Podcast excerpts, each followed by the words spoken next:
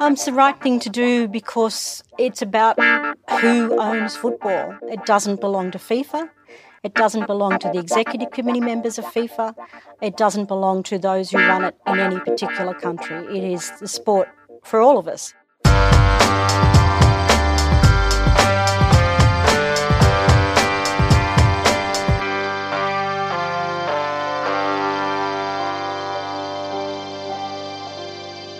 Herzlich willkommen zurück zu Football for Future, der Sonderausgabe zur Weltmeisterschaft 2022 in Katar. Noch nie wurden so viele Themen diskutiert, die mit Fußball nichts zu tun haben. Es geht um Korruption und es geht um Menschenrechte. Wie konnte es eigentlich passieren, dass das größte Sportereignis der Welt in einem kleinen Wüstenstadt stattfindet? Dieser Frage werden wir nachgehen und natürlich noch vielen anderen Fragen. Die Gäste sind besonders spannend. Sie haben sich zusammengefunden für die Pro7-Doku Das Milliardenspiel, die am 7.11. auf Pro7 ausgestrahlt worden ist und noch heute in der Mediathek zu finden ist.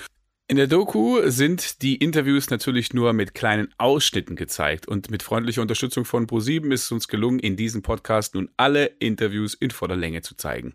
Heute geht es los mit Bonita Merciades, ein ganz besonderer Gast. Sie hat 2010 selbst versucht, die Weltmeisterschaft ins eigene Land zu holen und zwar nach Australien. In ihrem Buch Whatever It Takes hat sie ausgepackt über die internen Prozesse bei der FIFA im Rahmen eines Vergabeprozesses und darüber will ich mit ihr reden. Haltet euch also fest und macht euch gefasst auf ein paar schockierende Insider-Informationen über die FIFA und die Machenschaften im Rahmen einer Vergabe. Viel Spaß mit Bonita Merciades. Hello, Bonita.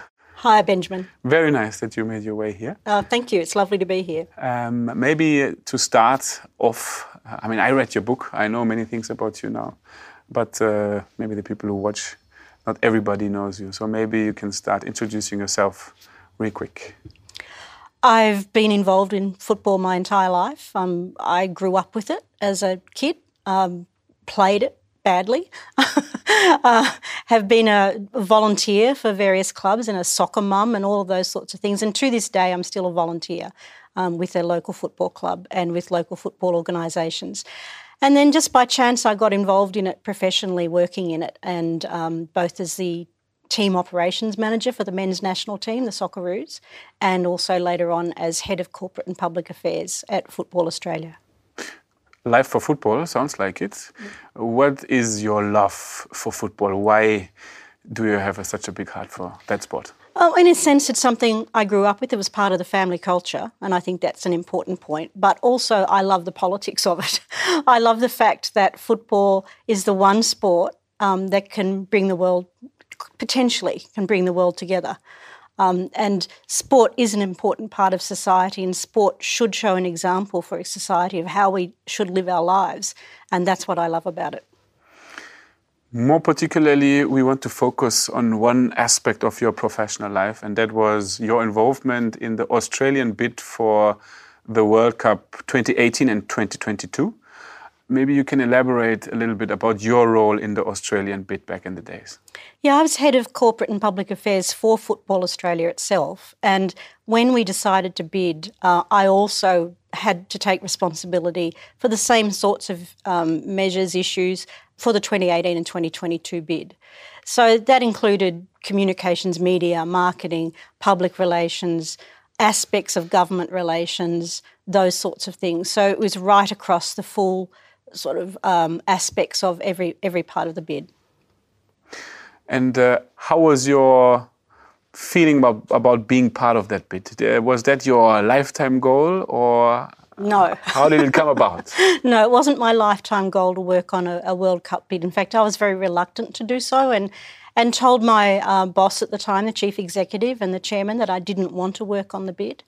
It came about because I was there in the position. I knew football, unlike a lot of people in the organisation at the time. I knew football really well in Australia. I knew its history. I had, um, you know, a strategic mind about where we should be going.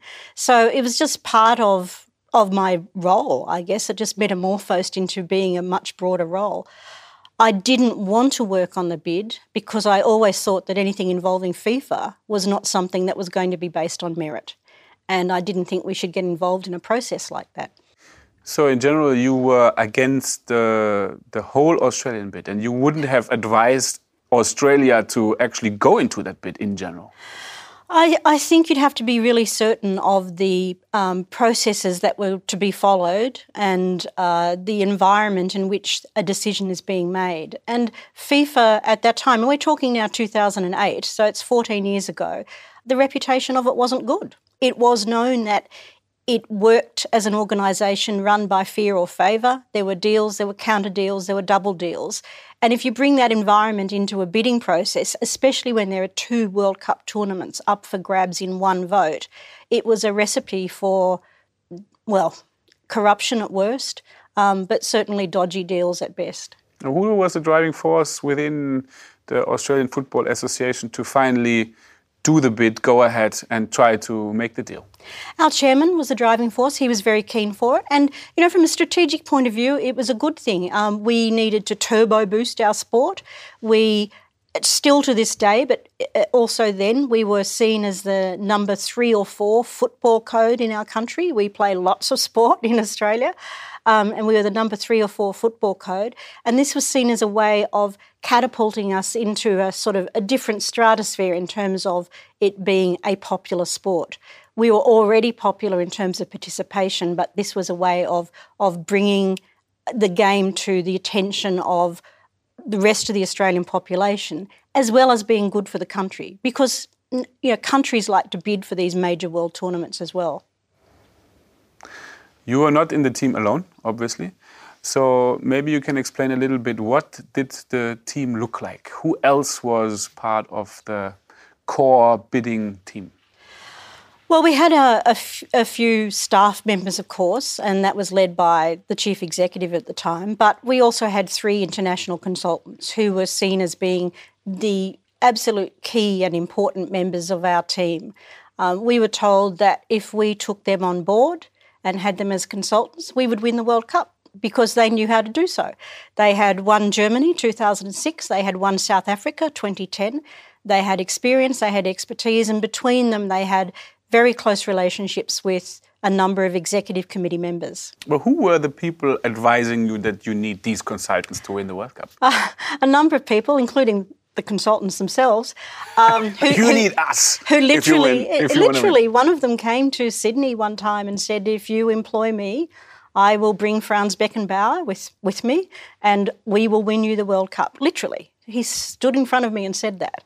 Um, but also, you know, Sepp Blatter, uh, Mohammed bin Hammam, uh, some member of the ethics committee at the time, who was a prominent broadcaster in Australia, they all said, employ these people and you will win the World Cup.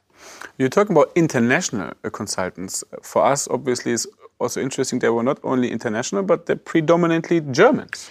Yes, uh, two of them were German, and one of them was a Swiss Hungarian. How come the Germans are so well connected and powerful in this whole game? well, I guess that's a question for Germany. But, um, you know, the, the trio, but particularly the two Germans, had experience in winning the 2006 World Cup, um, the 2010 World Cup in South Africa. They had, one of them in particular, had worked with Sepp Blatter from the very early days when uh, Horst, Horst was involved with Adidas. Um, so they had a long they had a long history together.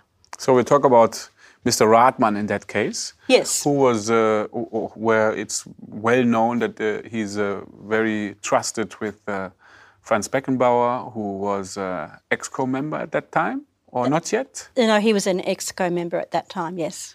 So involving Mr. Radmann also meant that you have Franz Beckenbauer on board and also maybe the vote of Franz Beckenbauer on board. Yes, and that was the expectation that we would go into the vote and have Franz Beckenbauer's vote and Reynald Temarii's vote. How did you compensate them? I mean, what was the amount of money you needed to pay? Obviously, they were not volunteering for the Australian bid, I guess. No, they certainly didn't volunteer. And between the three of them, they got around 15 million Australian dollars for their work, which ended up with one vote. Um, and included in that was even payments of, of a bonus for which was supposed to be paid because we won, but they still got paid that bonus. Well, how can you pay a bonus for winning if you end up having one vote at the end? How does that make sense? It, it doesn't make sense. And that was one of the things that, you know, at the end of the whole bidding process, and when reports had to go in from our perspective to government because we're talking about taxpayers' money, that detail was glossed over. Uh, but in terms of the internal management reporting we had for our bid, there was amounts set aside for bonuses, and in respect of uh, Mr. Radmann and Mr. Abold, that bonus was paid. Did the public in Australia never ask questions about that? Where did you put the money, even though you didn't win at the end? There was very little interest in following up on that. I was probably alone almost in Australia from even raising these issues. And I think the view was let's just put it all behind us, pretend it didn't happen. Um, and we're also dealing with a man who was one of the most powerful men, or probably is still one of the most powerful men in the country. And from a political perspective, from government perspective, neither political, major political party wanted to upset him. To put this a little bit in perspective, these $15 million, what was the time frame the consultants were working for that amount of money? So how, how much did they get on a monthly basis, for example? Uh, they were working for us for approximately two years, just a little bit under two years. So, for instance, the amount of money that Fedor Radmann received under his main contract was approximately $150,000 a month. To put it even more in perspective and compare it to the United States, who were also bidding, I think these 15 million you paid for the three consultants was more money than the whole American bid was all about. Have you been just a little bit naive? Why, why did you spend so much money if you compare it also to others who never spent that amount? I think it would be wrong to characterise the Australian bid as naive. Um, I think that we went into it um, with our eyes wide open about what was required to win a World Cup bid at that time. And so the amounts of money paid to the international consultants and the amounts of money paid to the Asian Football Confederation and the Oceania Football Confederation and Jack Warner and potentially to Africans um, was all part of what was seen as whatever it takes to win this World Cup bid. What was the overall amount Australia was spending for that bid, even though you were not winning at the end? Uh, around 50 million, five zero million dollars there was a, a, a, small aspect dealing with these consultants where they said you need to have celebrities, you need to have good looking female celebrities. Why was it so important to get Nicole Kidman, Kylie Minogue, or other females into the bid uh, being your ambassador? Because the 24 voters were old men. Simple as that. I read in your book that one of the consultants even advised to contact Harvey Weinstein, who later on was just the beginning of the whole Me Too movement. And uh, he advised you to contact him to get these women on board. Is that true? Uh, particularly one of them, yes. Um, it was a, it was around the time of the um, draw for the 2010 World Cup that was being held in Cape Town in 2009 all of the bid teams had to be in Cape Town to present their bid internationally for the first time. And we looked around, we didn't have a David Beckham, we didn't have a Luis Figo, we didn't have any, you know, big name players who could come along. Zinedine Zidane with uh, uh, Qatar back in the days? Exactly, because he's a Qatari now. Um, but we didn't have anyone like that that we could bring on board. So they, the consultant said, well, you do have Nicole Kidman, you do have Kylie Minogue, you do have Cate Blanchett. So how about some of those? And at the time, one of those actresses was had just finished a film for Harvey Weinstein. And one of our consultants said, Well, I know Harvey Weinstein, so I'll get him to get this person to come along to Cape Town. It didn't happen, um, but Harvey Weinstein was contacted. So, when was the first time when your expectations basically turned out to be true? When was the first time you've been in touch with something that smelled like dodgy. dodgy. yeah. the moment when it was clear that it was dodgy was when Reynald Temarii, who was then the executive committee member of FIFA from Oceania, came to Sydney and had a list of requirements that he asked us to fulfil in order to get his vote.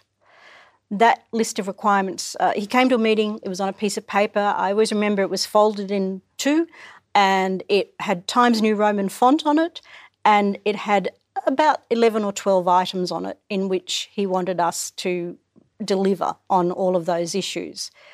I remember my boss showing it to me and he said, You're never to copy this. You're not to take, you're not to write it down. You have to memorize it. And we've got to deliver on all of these, and you have never seen this piece of paper. Um, and you know, when you're told you haven't seen a piece of paper when the piece of paper is sitting in front of you with typewriting on it, um, you sort of think this isn't right. On that list were things such as Hyundai vehicles for each of the member associations in Oceania. There was support for the director of coaching, which we had already been giving anyway. Um, there was uh, a conference that they wanted to have in Auckland. There was support for a new administrative building um, in Auckland for the Oceania Confederation. Um, so there was a range of things such as that which they expected us to deliver on. And how did you react upon it? What did you do with that list? We were told it was our highest priority to make sure those um, requirements were met. And in fact, we went to government and sought more money to fulfil those demands. And in the end, government gave it to us. How much money did you spend on that piece of paper for Oceania? Uh, at least $4 million. That was what uh, was received by Oceania as part of the grant, which was done under our foreign aid budget. Um, and, and, you know, from an Australian perspective, providing foreign aid in the Pacific is a priority. It was a priority then and it's a priority now. Um, but this was foreign aid that was specifically to getting more sport into some of those countries as well as building a new headquarters building. And was it made clear that if you are paying for that piece of paper, you get the vote from Reynald Temarii? Was that connection clearly made and transparent? Absolutely, that was understood from the outset that if we could fulfil this list of demands, we would go into the whole voting process with Reynald Temarii's vote. And this was before we had even formally indicated that we were bidding, although it had been informally talked about in the media and elsewhere for some time. I also remember making a joke with my boss that if it was going to cost us $4 million for every vote, it was going to cost us $52 million because we needed 13 votes to win. Um, and, and, you know, we laughed about that at the time, but there was a truth to it. Well, you ended up paying $50 million at the end. So actually, the joke was coming reality at the end. Exactly, yes. So, but I mean, the funny thing about it on top of that was that Reynald Temarii got suspended just before he was able to give his vote. So at the end, you paid that money without even getting that vote. That's correct. Uh, he was suspended because he was caught on camera offering his vote um, to supposed consultants on behalf of another bid. And he then wanted to clear his name. So in the end, Oceania didn't get a vote at all, so we got we didn't get a vote from them. Did anybody follow up if the money which was going to Oceania was actually used for the purpose which was intended? or was written on the piece of paper? Yeah, it, I mean, certainly in terms of the major amount of, of, of cash, the $4 million, that was followed up, and it was followed up by government process because it was part of, it was an additional amount of money that was part of the foreign aid budget. So that happened. So we jump a little bit in the process. Uh, later, you met all the other bidders for the first time in Zurich. What was that meeting all about? Uh, that was one of the compulsory bid meetings that FIFA called all bidders to. The idea was that we would come to Zurich and hear from key executives within FIFA about different aspects of what they expected from our bids and the tournament. So it included Sepp Blatter, Jerome Valcke, the head of commercial, the head of legal, the head of finance. So we had briefings from all of them. So the meeting was also about the, the guidelines and the framework of the bid. Was there things which made you curious, which were maybe observations which stood out for you? I think there were a couple of things that stood out. Um, one, Sepp Blatter said very clearly that he wanted to see the World Cup go to, quote, new lands, which I thought if you were Japan or South Korea or England, you probably would have been disappointed with that because he made it clear that what he wanted out of it. The number two was I always remember one of the one of the executives from FIFA said that there couldn't be any more than two stadiums in one city. That was a little bit problematic for us because of the way our, our rectangular stadiums fall in Australia. But it was really problematic for uh, Qatar because at the time they really only had one city, and that was Doha. We then went into a lunch break, and after the lunch break, which took about an hour, an hour and a half or so, the person who was running the bid for FIFA came in and said, Oh, we've had a rethink about the issue around two stadiums in one city. If you have to have more than two stadiums in one city, that's okay. Now, I thought to myself straight away, that is very, very effective lobbying from Qatar because they had had that rule change basically on the spot. And then the third bit was around accommodation. There was a question about whether accommodation could be in another country um, which of course was also was relevant to a number of the bidders, but certainly not Australia because we're an island, and certainly not Russia, and certainly not the United States. Um, and it was made clear that you could have accommodation in another country, such as, for instance, Qatar specifically asked if they had used accommodation in the United Arab Emirates, would that be okay? And the answer was yes. You already mentioned it.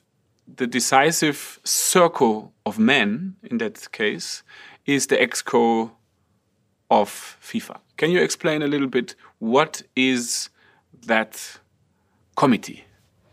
Well, the executive committee at that time um, comprised the president of FIFA, uh, a number of vice presidents, so the head of each confederation, so that's six vice presidents, and then elected members to the executive committee from each confederation.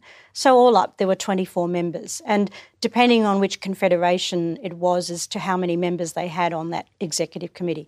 Obviously, at the time, UEFA had the most, Oceania had the least.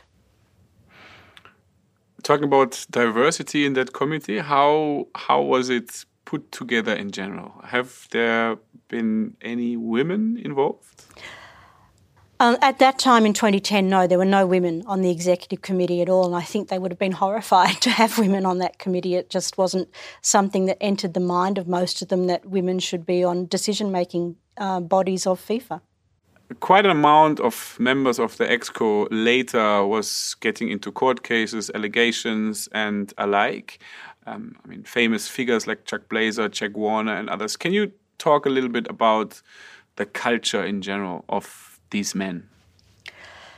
I think the overriding culture within the executive committee and within the upper echelons of FIFA at the time was that they had completely lost touch with what football was about. So it wasn't about what they could do for football, it was what football could do for them. That that doesn't apply in every single individual case, of course, but it did in the vast majority. And you know, from a bidding perspective, that's what the bidders tapped into was this basically individual greed in, and wanting things. So how could you satisfy what they wanted? Uh, I mean, the bid for 2018 and 2022 was characterised to me at a much later date by the late, great Andrew Jennings, the English investigative journalist, as the greedy old men of FIFA wanting one last payday before they dropped off the perch. And that, that's sort of humorous, but it also characterises them to a very great deal. And they, they, as I said, completely lost touch with what the game was all about. Can you characterize a little bit what, what it means to lose touch? I mean, they were hosted as queens and kings, but more like kings actually, um, when they were traveling, who they met, and all of that. Um, maybe yeah. you can give a little bit insight about that. They they were treated as if they were the highest levels of government. It was, you know, for instance, Sepp Blatter or, or an executive committee member of FIFA would visit a country and they would get what is called a green light corridor from the airport. Whereas you and me might catch a train or get in a car and stop at traffic lights, they literally get all of the lights turning green as they go through that intersection, for example. Now, that type of reception is something which a head of state gets. And they were very much treated with that sort of, of VIP status, and they expected it. They went to a football match, and whereas you or I might go in the terraces and, and sing with the fans or, or kick around a ball in a park with a kid, they would go to a, a VVIP. There was a VIP status and VVIP status, very, very important person status.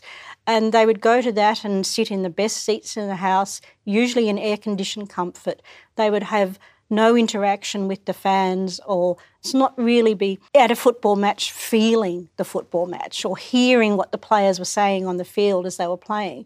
It was all about the drinks and the networking and the food that they could eat. I think it, to the extent that some of them might have come through their country process as a, a volunteer in the beginning. For instance, Chuck Blazer did. He started as a volunteer, um, as a soccer dad in America and came through the process.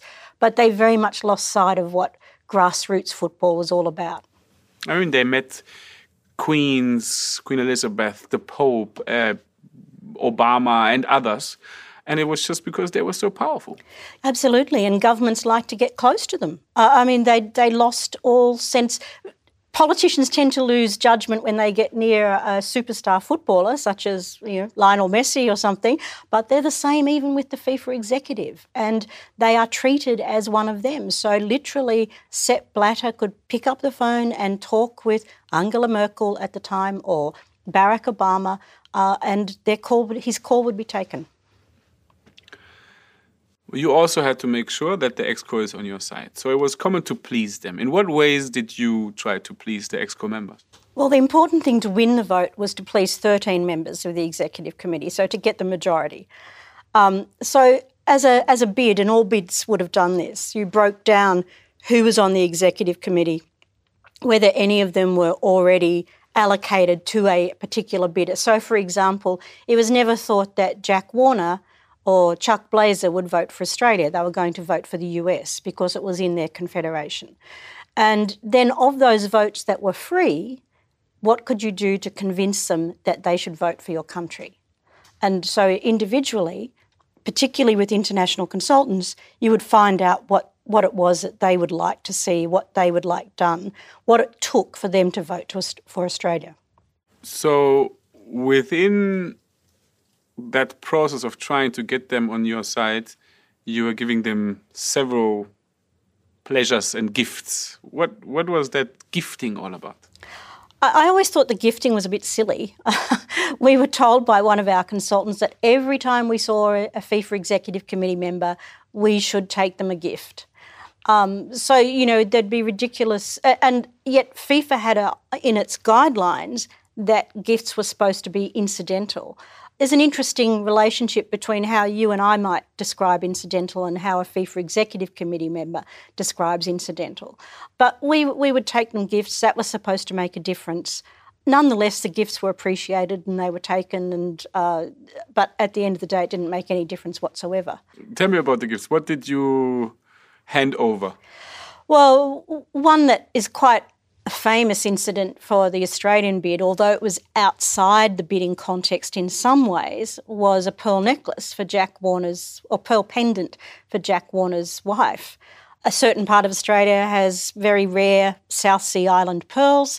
When the FIFA Congress was in Sydney in May 2008, each of the executive committee member wives was given one of these pendants. Jack Warner's wife missed out. Jack Warner pestered us through our consultants for months and months about getting this pendant. And it got to the point of ridiculousness where there was none left in Australia, uh, and we had to go and get it elsewhere in order to deliver him this pendant, which we delivered via our consultants. So to this day, I don't know whether Jack Warner's wife actually received it. Um, but there, you know, there are other things such as at one stage we bought them all an R.M. Williams kangaroo leather belt. And we literally had to run around Sydney guessing the belt size for all these 24 men. And when it came to Chuck Blazer, for example, there wasn't a belt that was big enough. So. so we don't know if Chuck Warner's wife ever received her necklace, but uh, we are aware that you never received Chuck Warner's vote for sure. Absolutely. besides the belts and the pearls, what other gifts were in place and what were the consultants advising you to put in some of these presents? Another one was, again, a kangaroo leather wallet. Um, and I thought the wallet itself was plenty enough for a gift. But one of our consultants said, oh no, the wallet also has to have a gold coin in it. Um, I refused to put the gold coin in.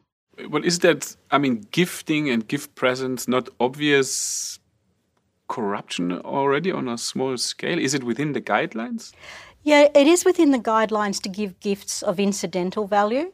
I guess it comes down to what your definition of incidental value is. I remember making a joke with the same consultant uh, very early on in the bidding process, and he was telling us you must always take this gift. And I pointed out, but the gift has to be of incidental value. What did you give? And the example he gave was of a Mont Blanc pen. Now, to me, a Mont Blanc pen is not an incidental value. And I made the joke and asked him, Did you also give them an Audi car? And I was told to shut up uh, because they, they, he didn't get the humour of that. But what became clear was what's incidental to you or me is entirely different to what is incidental to a FIFA executive committee member. Obviously, it also has to have a certain level in order for them to even feel it still. yeah. Because obviously their level was a little bit higher than maybe oh, oh, our normal level. Yeah, they, they would they would expect something of a higher value than than you or I might expect that was incidental. But the other aspect of it from my perspective is why do we have to give them a gift at all? You know, it's one thing to go to someone's house and be given a meal and you take them a gift to say thank you for this meal. It's another thing to be presenting a case on behalf of your football nation and your country saying why you should vote for us, um, if that's being considered on its merits and if it's a level playing field, gifts shouldn't come into it, whether it's incidental or a major gift. I mean, the, the, it was an interesting side story where one of the consultants talked to you about the, I mean, the official bids, the official bidding pitch, basically, and that it was actually not so important, was it?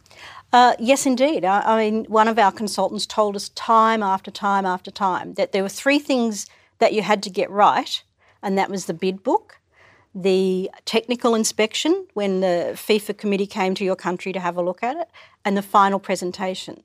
You had to get those right, but none of them counted. Um, and in fact, we were told that no, none of the executive committee members would ever read the bid book. And I don't blame them because it would be a couple of thousand pages. So the only people who would read through that were those who would be actually paid to do it. But yet, this same consultant was getting a lot of money to be responsible for these three things, which he said had to be right, but had absolutely nothing to do with how the vote went. So it was actually made clear from the beginning that these official bidding papers don't really count, but what's really counting is how do you please the exco in different other ways. Uh, absolutely. It was about how you please the executive committee and how you get 13 out of those 24 voters to vote for you. Having a good bid book and making it look nice was one thing, but what was in it counted for absolutely nothing when it came to the vote besides what we talked about the belts and the gold coins and the other things what else was happening around the exco in that direction? There were a range of things. Uh, i mean depending on who it was and and um, where they were from one example was a, a few of them asked for australia to give them what is known as honorary consul status in which case they would be our representative in their area of their country um, and that's something, you know, no football organisation can make a decision on that. It's a decision for government. There were things such as we would pay for the under 20 team from Trinidad and Tobago, Jack Warner's country, to travel to Cyprus for a pre tournament for the under 20 World Cup in 2009. So it was always about, you know, what can we do to convince this executive committee member that we will do basically whatever it takes to win the bid. Talking about Jack Warner, later on there was proof that quite an amount ended up on his private account. What was that all about? Yeah, he sought uh, around about half a million dollars from Australia to upgrade a stadium in Trinidad and Tobago, which again is is his home country. Um, what no one sort of asked any questions about that. The stadium had been built in the first place with FIFA money, that Jack Warner had got through FIFA processes. The land was owned by Jack Warner and his family. Um, but many years later, three years later, it was found out that the money that Australia had paid through a bank cheque that went from Sydney to London to New York to Trinidad and Tobago ended up in Jack Warner's personal bank account. So it was completely intended, unmarked check traveling through different countries to end up on his personal account. So it was completely made up? Well, Australian officials have said subsequently that they didn't know anything, they didn't realise that was going to happen. But that was one of the flawed aspects of the whole bidding process. That, on the one hand, you weren't supposed to curry favour with the executive committee members, but that's what all that's what most bidders did. No one followed up what happened to that money. Australian officials would would say that they had no idea that it was going to Jack Warner's personal bank account. And if we take that as being true, that's one of the flawed processes of the whole bidding process, and that is you could pay money over, but there was no prudential control on where that money ended up, or whether someone would, as we would say in Australia, clip the ticket on the way through. And that's precisely what happened in this case. On the one hand, ostensibly, the money was paid to upgrade a stadium in Trinidad and Tobago. I would question why we would do that anyway, but putting that aside, the money ended up in Jack Warner's personal bank account. I mean, Jack Warner was in the Exco for many, many years, even decades, right? What happened to Jack Warner now?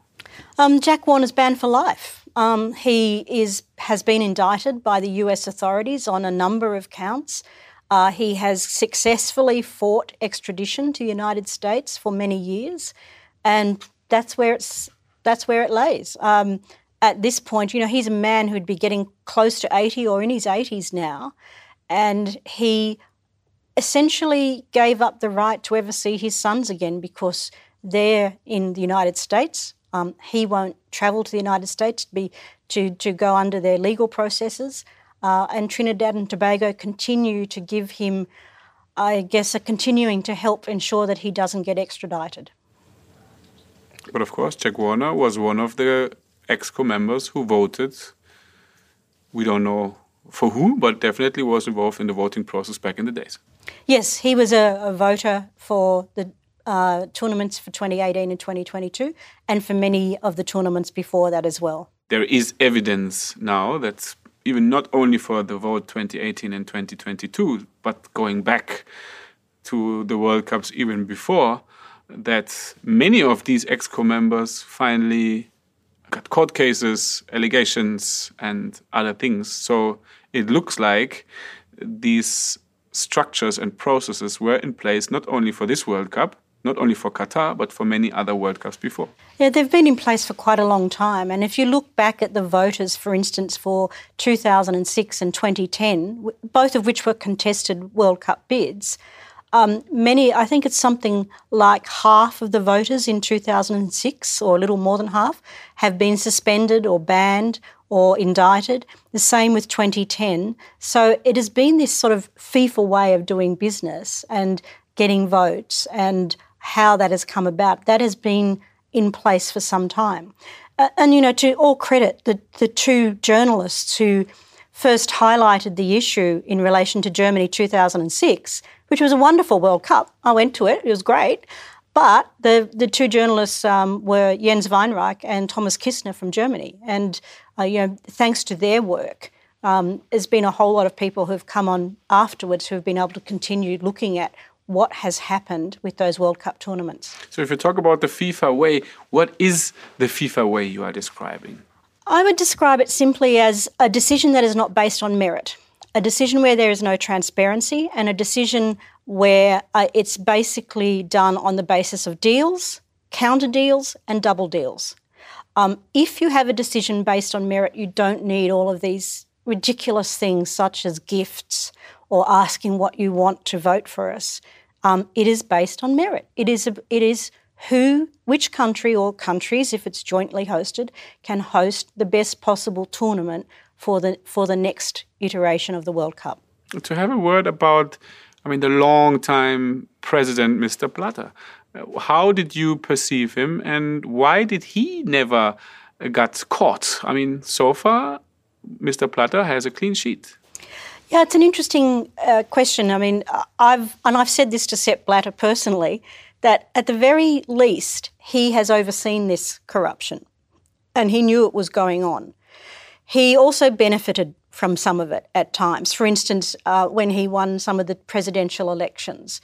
So he certainly was willing to turn a blind eye to it if it suited him. It's I, I use the phrase in my book Um, it's whatever, it, from Sepp Blatter's perspective, he would do whatever it takes to stay in power in FIFA. That was his ultimate objective.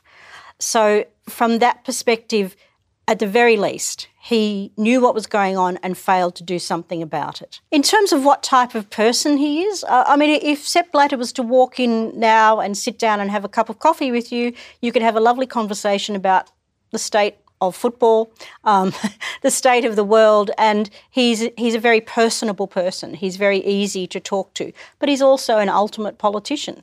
This and this is the point about the people at the top of FIFA. They are politicians. They have long lost what it's like to be a football player, such as the greats, such as Franz Beckenbauer or Michel Platini, um, or uh, Angel Maria Villar Llona, who was also on the executive committee at the time.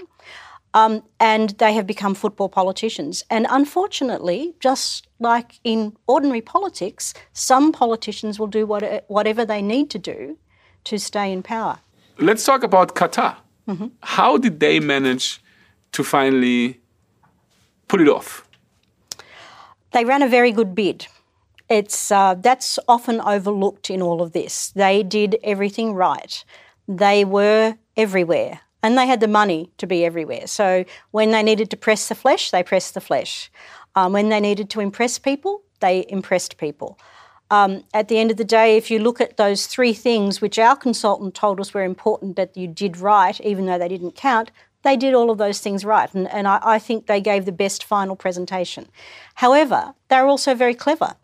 They um, looked at this not and they approached the whole World Cup from the very beginning as something for the entire Middle East, not just for Qatar. But they also saw this as part of their nation building and their soft diplomacy and getting Qatar noticed on the world stage. So it was it was much more to them than hosting a football tournament. It was it was very much about country branding. And so they approached the whole World Cup bid from a number of different angles. So when, for example, Jerome Valcke told us in July 2009, standing in the, the foyer of FIFA headquarters, you're not going to win. And we said, why? Because the answer was you won't meet the commercial revenues that the US will. So it was clear FIFA wanted the US to win at that time. I suspect Qatar would have been told exactly the same thing because uh, the US was the, the giant of, of that 2022 bidding contest. Um, and in fact, it was CONCACAF's turn to host it, not Asia's turn. Um, but Qatar, you know, 18, 17 months later, um, Al Jazeera then went to FIFA and said, well, if you need more revenue, we're offering you more revenue. If you ho- have this tournament in Qatar, we will pay you a production contribution of $100 million extra. Um, when at that time too, remember Emirates used to to sponsor FIFA, and the relationship was very much uh, dodgy on the nose. Emirates wanted out of it, and most airlines knew that. Qatar Airways came and said, "We're here, and we'll step in and take Emirates' place." So Qatar was very clever from that perspective. Um, they also looked at what, what what would it take to get some key voters changing their vote. And I guess the, the most high profile one is Michel Platini and the voters that he took with him because he had a number of voters in his bloc. Why is that? I never understood why uh, Platini if you get Platini's vote, you also get the other the other votes, and there's a Platini block. Why did Platini have a block around him? Well, Platini was a very powerful member of the FIFA executive. He, at the time, he was the heir apparent to be the president of FIFA. And just as with any sort of political party or political machine, um, there are natural supporters around particular candidates. So just as Platini had uh, his block of voters, so did Mohammed bin Hammam, so did Jack Warner, so it was, it, so did the people in Africa. So that was just part of the whole political situation of the FIFA executive. You said that it was the preference, even from Sepp Blatter, and he confirmed it himself, that 2018 goes to Russia, 2022 goes to the United States. How did that change? The key event was a high profile meeting which Michel Platini was invited to attend with the then President of France, uh, Nicolas Sarkozy, and the person who is now the Emir of Qatar. uh, but he wasn't at the time. And it was, you know, all reports are that that meeting was fundamental in shifting that block of votes that Platini took with him um, from supporting the US to supporting Qatar. What was the timing of that meeting? How was it connected to the to the time when the final voting was taking place? The meeting took place 10 days before the vote, so it was that close. I mean, if you look now at 2018 ending up in Russia, 2022 ending up in Qatar, I mean, these political systems obviously have a big advantage also compared to maybe the US, Australia, European candidates because I mean they can coordinate these deals out of one hand. I mean in Qatar it's basically the family who then can interfere in these political deals in the commercial deals and alike so it's it's it everything can be aligned in all these different levels that might be a big advantage for them it is a huge advantage. So, you know, if you take a country like Australia, on the one hand, we were told we wouldn't win because we couldn't maximise the commercial revenues. Even if we had gone to one of our major companies and said, oh, can you make a $100 million contribution or sponsorship to FIFA, they wouldn't have done it. Um, one, it just wouldn't be the way that we would do business um, and we wouldn't have the influence to do it but two, they just wouldn't have done it. And partly that, in, in an Australian context, it's because there's a lack of support for football, but also it's because we have a different way of doing business. And obviously, even if there would be a political will, Australian politicians couldn't go to that company and say, you now have to pay $100 million. In Qatar, it's probably possible when the emir calls, it's clear what needs to be done. Yeah, I mean, there's certainly a very different level of um, compliance with the leaders of the country. I mean, if the leaders of our country did that, it would be front page news and it, it, it would be a scandal. Um, but, you know, in other countries, they have a different way of doing business. Um, they have an absolute ruler, and, and that takes precedence. So, how did the whole bidding process go for you? It ended prematurely um, which for which I'm grateful. I was sacked in at the end of January 2010, so around about 11, 10, uh, sorry, 10 or 11 months before the bid vote. Um, sorry, I'll need to change that again because I got the months wrong. Um, I, it ended well for me in that I was sacked from my job at the end of January 2010, and that was around about nine or 10 months before the vote. Uh, and that came about because it became too difficult for my boss to have to manage the consultants who were complaining about me all the time and me complaining about them. And when it come to, came to who was more important, they were, because after all, they said they were going to win us the vote. So uh, at the end, the consultants wanted you to be out? Yes, they wanted me out of the way. Why? It's a question for them. I think they thought uh, that I was going to get in the way of us winning the vote. That's what they went around saying. Um, so they wanted me gone. I think the truth is that they, I was asking too many difficult questions. I did the right thing. Um, as a senior executive employee, I would go to my boss and my chairman and say, look, why are we doing this? Shouldn't we be doing that? Why are we spending money here?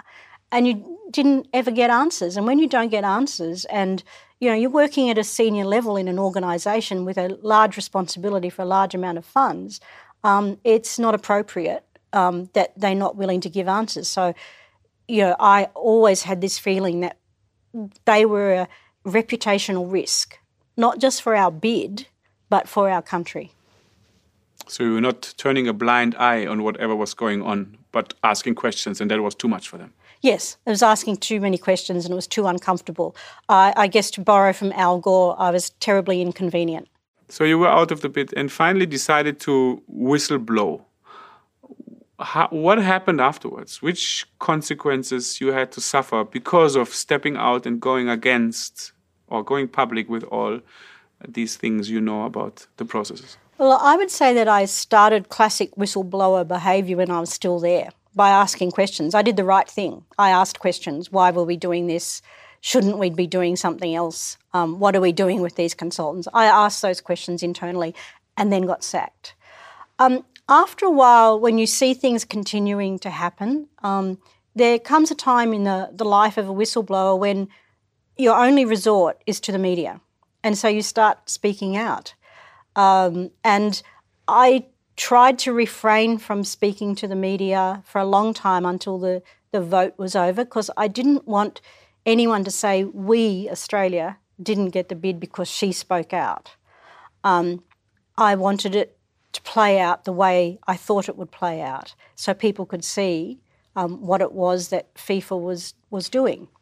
Um, but after that time, and after I, I sort of received encouragement to speak out from my former boss, I did so and highlighted, from my perspective, I highlighted how a country such as Australia, who most people would think was a, a pretty good country when it comes to these sorts of things, we were so taken in by the need to win that we would literally do whatever it takes to win. And so, if Australia could do that, other countries could do that. And what we were doing, where did that fault lie? The fault lay with FIFA because it was about how FIFA expected to do business. And I thought they were the issues that needed to be highlighted to football fans around the world. Um, only 1% of fans, I suspect, actually care about these things, but those of us who do care, care passionately. And we're not dealing with um, a private a private company here. We're dealing with a sport which is played by billions around the world and enjoyed by billions around the world. It doesn't belong to anyone, it belongs to all of us. The FIFA executive are mere custodians of the game, um, and yet they're elected in a fairly undemocratic way. Their decision making is not transparent, uh, and there was no accountability, and those things needed to be highlighted. What were your personal consequences? What what happened after you were going to the media and talk out, speak out? Well, after I was sacked, I found it very difficult to find a job. Um, you know, you get to when people know that you're a whistleblower, most organisations don't like that. Um, they don't see that as being a benefit. Uh, uh, you know, you'd think they would sort of say, "Oh, good, we've got someone here who's willing to shine a light," um, but they don't actually do that. Um, and that wasn't helped by the fact that um, my, the organisation I had worked for and worked 100 hours a week for for quite a few years um, then backgrounded media. They denigrated me. They said I was bitter and twisted. I had the consultants saying I was incompetent. Um, all sorts of things were said about me, and it just made it difficult to get on, basically, and to find other work to do. So, you, what was your personal motivation on a personal level to go public? Um, it was a couple of things. Um, first of all, I didn't think this is how decisions should be made to uh, about important issues such as where a World Cup should be held. I didn't think, as a football fan, that that's what most football fans expected. What went on, we may have sort of joked about that's what happened um, and heard stories, but it actually happened, and I thought people needed to know that these decisions were not based on merit. And ultimately, what it was about was about every little child who plays. You know, if you if you've you've been a player, you once upon a time you were a little boy who played. I've been a soccer mum, and I have had children who played, and who this level of corruption, what Loretta Lynch called the unconscionable level of corruption, fundamentally hurt was every little child who puts on boots or doesn't put on boots, depending on where they come from, um, who kicks a ball around having a dream about being the best possible player or best possible person they can be. That's why I say the FIFA Executive Committee lost touch with what football was all about. On top of the maybe expected outcomes or consequences that they were um, talking bad about you in media and stuff like that. You also had interferences on a different level where you really ask yourself, where does that come from? What what was that? Yeah, I mean, you know that you're truly inconvenient when you know you're denigrated in the media, you're demeaned by the, your ex colleagues, all of those sorts of things. But I also had surveillance against me. I had my phone was hacked. I had uh, websites that I was responsible for were brought down with a distributed denial of service attack on two occasions. Um, I had fake social media accounts set up in my name, and to this day, I have some. I don't have some social media accounts because of that. And um, it was a it was a next level. Um, and you know, you had the usual trolling if I appeared on a television program, for example, there would be significant trolling of me. Um, and, you know, as an ordinary person, I, I'm just a person who grew up in a pretty good country, got educated, had a family, and had a career, and I expected to have a pretty ordinary life. Um, and yet, you do pay a, a high price from being a whistleblower.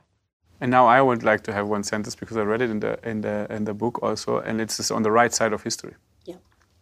And uh, if you look at it, uh, of course, if you continue to be part of the team, even though you maybe don't win the World Cup, but you stay within the Football Federation of Australia, you might go. You might have had a big career within Australian football. But now that's over, and you are, you have a different path. Why is it still the right thing to do? Um, it's the right thing to do because it's about who owns football, and we all own football. It doesn't belong to FIFA. It doesn't belong to the executive committee members of FIFA. It doesn't belong to those who run it in any particular country. It is the sport for all of us, however we engage with it. And we deserve to have a sport that is run on the principles and values of fair play and things being based on merit and thing and decisions being made that are transparent and accountable. Um, and at the end of the day, as I see it, would I do it again? Yes, because I'm on the right side of history. So everybody talks about the alienation of the fans and the developments in football, if it's corruption, uh, commercial uh, developments, and all of that. But at the same time, you see the statistics uh, always go up in the stadiums, the, the watchers in front of the television. I mean, the, the, the budgets go up. So where is the alienation everybody talks about? Is it a ghost only we in our bubble talk about it, but on a global scale, it's not relevant. Where is the alienation of the football fans? I think only about 1% of fans are actually interested in these issues and are uh, alienated enough to sort of not purchase kit or something like that. But at the end of the day, too, I think we have a great capacity as human beings to separate bad from good. And so, therefore, we love our football and we love the men and women who play it and love watching it um, but we sort of cast aside the football politicians and what we unfortunately we uh, to some extent become inured to the double dealing that goes on behind some of the commercial issues in the game. So I just think we have that capacity to separate them. So what about you? Are you watching the World Cup in Qatar this year? Absolutely, I'll be watching the World Cup in Qatar. The Socceroos, the Australian national team, play France, Denmark, and Tunisia. Um, and I expect that we'll get out of the group stage into the second stage. So at least three games you will be in front of the television? At least three, four, and I'd certainly watch the final, whoever's in it. Thank you very much for your time and the very interesting talk. Thank you very much, Bonita. That's a pleasure. Thanks, Benjamin. Vielen Dank, Bonita Merciades, für die spannenden Einblicke, wenn sie auch manchmal ziemlich schmerzhaft sind. Vielen Dank auch an euch da draußen fürs Zuhören. Abonniert gerne diesen Kanal, weil ab sofort gibt's jeden Montag die ganze Weltmeisterschaft über einen Podcast mit spannenden Gästen und interessanten Perspektiven rund um diese skurrile Weltmeisterschaft in Katar. Nächste Woche ist hier Jackson Irvine mit dabei. Er spielt aktuell beim FC St. Pauli und fährt selbst als aktiver Spieler mit der australischen Nationalmannschaft nach Katar zur Weltmeisterschaft. Mit ihm werden wir viele spannende Perspektiven erläutern, vor allem natürlich die Perspektive als aktiver Spieler. Welche Verantwortung kommt den Spielern zu? Inwiefern können sie mit ihrer Aufmerksamkeit etwas Positives bewirken? Und ist es eigentlich fair, von Spielern zu verlangen, dass sie diese Weltmeisterschaft boykottieren sollen? All diese Themen nächste Woche Montag. Schaltet wieder ein und seid mit dabei. Und zu guter Letzt natürlich noch mal ein großes Dankeschön an das ganze Team, Maniac Studios, die Umweltbank und natürlich Pro7. Ohne euch wäre das Ganze hier nicht möglich. Und zu guter Letzt, zu aller guter Letzt natürlich danke auch an Viva Con Aqua. Jetzt gerade vor Weihnachten, denkt dran, die Projekte von Viva Con Aqua brauchen Unterstützung. In Äthiopien und in Uganda ist die Situation schwierig und deswegen Spenden für Wasser, das macht Sinn. In diesem Sinne, alles Liebe und bis nächste Woche.